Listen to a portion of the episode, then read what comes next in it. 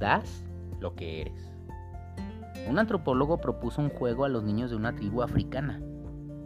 Puso una canasta llena de frutas cerca de un árbol y les dijo a los niños que aquel que llegara primero ganaría todas las frutas.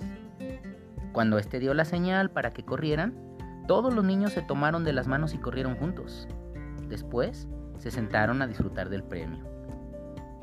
Cuando éste les preguntó por qué habían corrido así si uno solo podía ganar todas las frutas, ellos le respondieron, Ubuntu. ¿Cómo es que uno de nosotros podría estar feliz si todos los demás están tristes? Ubuntu, en la cultura Xhosa y Zulu, significa yo soy porque nosotros somos. Una persona con Ubuntu es aquella que se alegra cuando el otro es feliz. Es la persona que cree cuando hiere al otro se está hiriendo a ella misma. Cuando roba, le hace daño, se burla, la critica y humilla a otras personas, se lo está haciendo a ella misma. Por eso no le encuentra ningún sentido hacerle daño a los demás para llegar a la cima.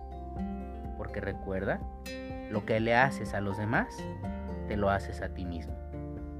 De igual forma, si das amor, ayudas y eres amable con los demás, te lo estarás dando a ti mismo. Y eso es más que suficiente para que te sientas en paz y dichoso. Lao Tse dijo, cuando te das cuenta de que lo que haces al otro te lo haces a ti mismo, habrás entendido la gran verdad. Así como el líder espiritual Osho también dijo, todo lo que le hagas a los demás, te lo estás haciendo a ti, porque las cosas retornan de todas partes, ampliadas mil veces. Si colmas de flores a los demás, las flores te colmarán a ti. Si llenas de espinas el camino ajeno, acabará siendo el tuyo.